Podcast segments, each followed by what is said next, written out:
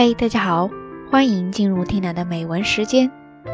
每一个生命都拥有无数的可能，这些可能是一种平等的财富，不会随岁月的更迭而流逝，却会因为你的放弃而付之东流。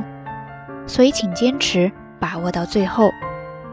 Tina 陪你一起读美文，在深夜，也在清晨。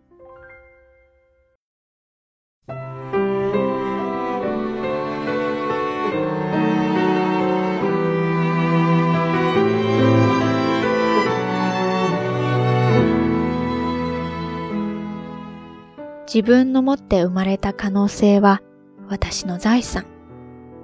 私たちは一人一人違って生まれてきます。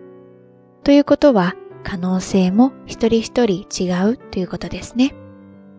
鶴見和子のようにそれを財産だと考えれば未来が輝き出すような気がします。彼女も社会学者、評論家、歌人、作家、様々な可能性を切り開いてきた人です。何よりも77歳の時、脳出血で倒れてからも、懸命に回復に努め、精力的に仕事を続けた姿。あくまで可能性を追求しようとした彼女に勇気をもらった方も多いのではないでしょうか。お金や物質的な財産は時とともに値打ちが変わっていきます。なくなってしまうこともあります。でも可能性という財産はいつまでも変わらずに存在するものですね。ただ一つだけなくしてしまう場合があります。それは自分自身が捨ててしまうこと。私にはできない。